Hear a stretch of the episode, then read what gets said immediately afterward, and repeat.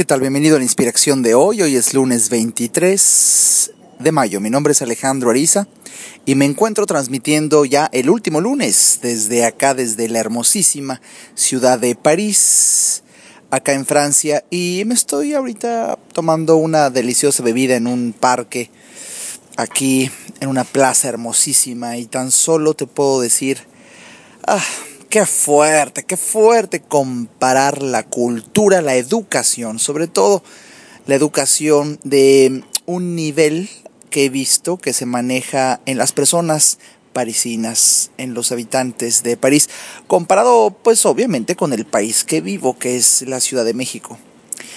Estoy en el eh, pues en los jardines de Luxemburgo, observando con el rigor de la evidencia. Una enorme cantidad de personas cómo disfrutan de estar descansando, pero me sorprende que siendo un parque, digamos, por decirlo de alguna manera, un parque en donde la gente viene a, a pasear, a estar un rato, con mis propios ojos veo como hay una enorme, enorme cantidad de personas que disfrutan de estar sentadas leyendo libros gigantescos, extensos, no revistuchas de chismes, sino verdaderamente libros de tratados de algún tema.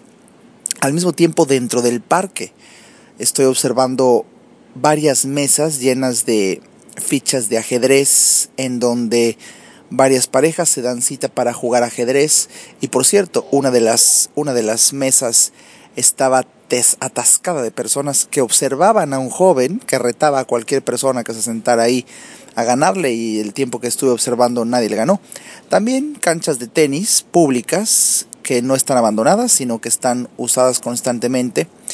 Y bueno, pues me sorprende que nadie se mete con nadie y parte de la belleza del parque es que no hay vendedores ambulantes, no hay gente humilde pidiéndote dinero, intrometiéndose en donde podría alguien sentirse ofendido o mm, pues sentir la intromisión en tu campo personal es simplemente una maravilla. Por supuesto que llega a pensar cuándo viviríamos esto en México.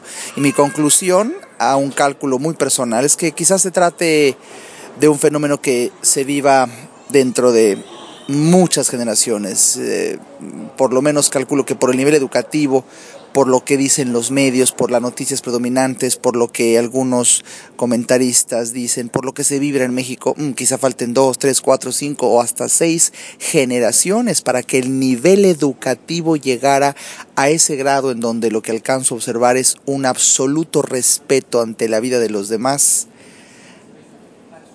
como consecuencia de un alto nivel educativo y cultural. No sabes qué impresión.